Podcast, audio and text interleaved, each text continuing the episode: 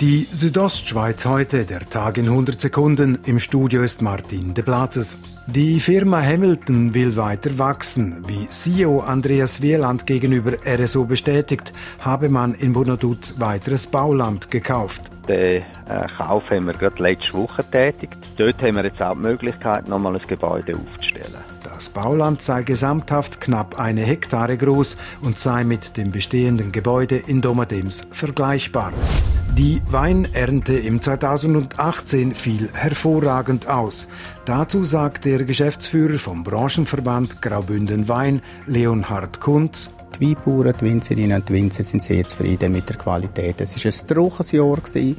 Zum Teil haben gewisse Rebbeeren ein bisschen gelitten am Schluss, aber das Produkt, die Qualität ist sehr gut. Gewesen. In Graubünden wurden insgesamt 15 Prozent mehr Trauben geerntet als im Durchschnitt, zeigen die aktuellen Zahlen. Die Straßenverbindung von Sils-Följas nach Blaundalei im Oberengadin gibt schon lange zu reden. Daher findet in Maloja und Sils eine öffentliche Informationsveranstaltung statt.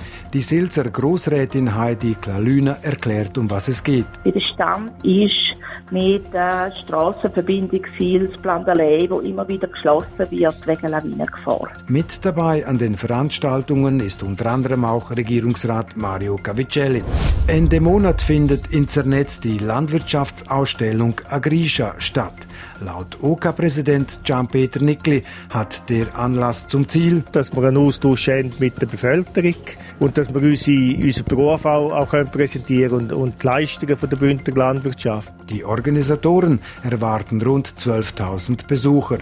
Die Südostschweiz heute, der Tag in 100 Sekunden, auch als Podcast erhältlich.